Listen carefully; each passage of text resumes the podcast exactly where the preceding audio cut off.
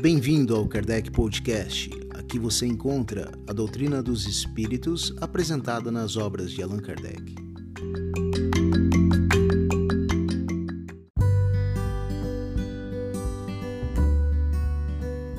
Olá, meu nome é Daniel e hoje falaremos sobre as manifestações dos espíritos e sua finalidade.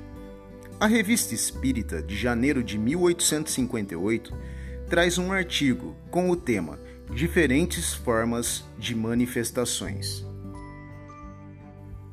Os espíritos atestam sua presença de várias maneiras, conforme sua aptidão, vontade e maior ou menor elevação. Todos os fenômenos que vamos abordar estão ligados naturalmente a um ou a outro desses modos de comunicação.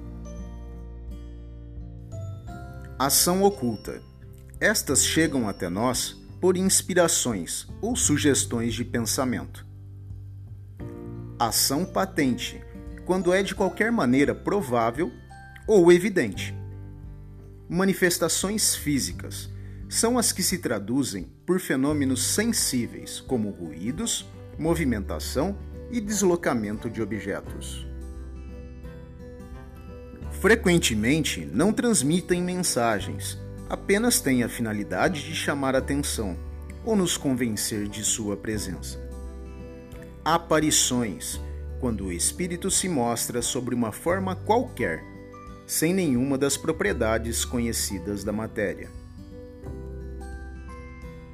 Manifestações inteligentes quando revelam um pensamento.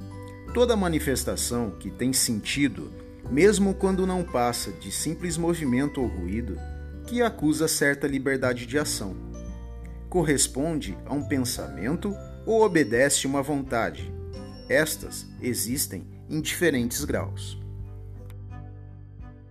As comunicações são manifestações inteligentes que têm como objetivo uma troca de ideias entre os homens e os espíritos.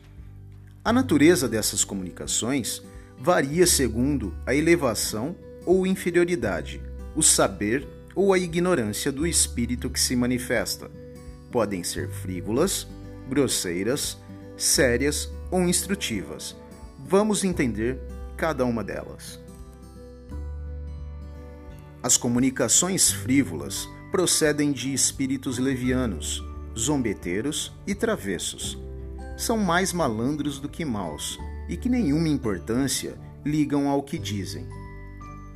As comunicações grosseiras são as que usam expressões que chocam a decência, procedem de espíritos inferiores ou que ainda não se desvencilharam de todas as impurezas da matéria. As comunicações sérias são relevantes quanto ao assunto e a maneira pela qual são feitas. A linguagem dos espíritos superiores é sempre digna e isenta de trivialidades quando apresentam um fim útil, mesmo que seja de interesse pessoal. É por isso mesmo séria. As comunicações instrutivas são comunicações sérias, cujo objetivo principal é um ensinamento qualquer dado pelo espírito sobre as ciências, a moral, a filosofia ou qualquer outro assunto sério. São mais ou menos profundas, mais ou menos verdadeiras, conforme o grau de elevação e de desmaterialização do espírito. Para tirar proveito real dessas comunicações, elas devem ser regulares e seguidas com perseverança. Os espíritos sérios ligam-se àqueles que querem instruir-se e os ajudam. Só pela regularidade e frequência das comunicações é que se pode apreciar o valor moral e intelectual dos espíritos com os quais nos comunicamos, bem como o grau de confiança que merecem.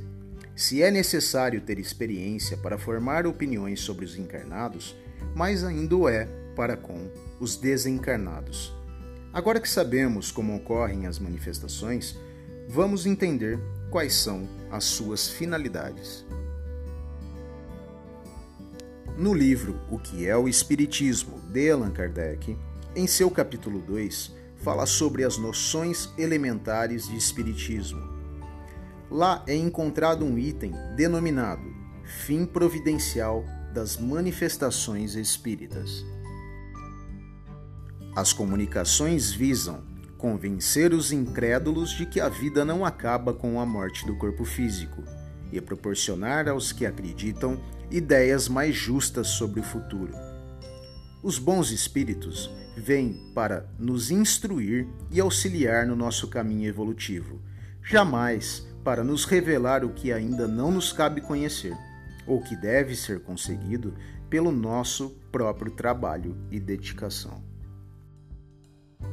As nossas conquistas devem ser meritórias.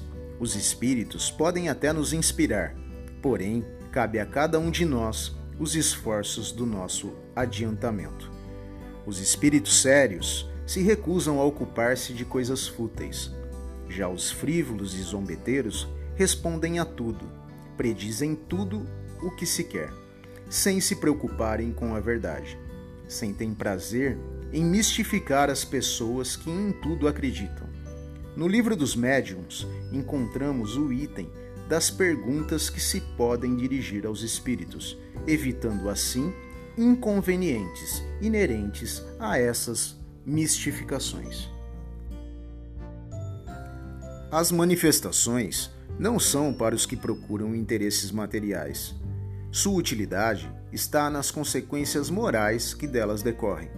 Vale lembrar que toda comunicação deve ser julgada pela lógica e passar pelo crivo da razão, sem o qual nenhuma credibilidade teria.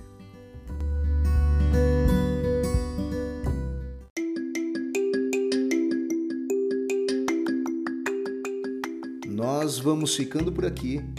Agradeço a sua presença e desejo que sempre possamos ser instruídos pelos bons espíritos.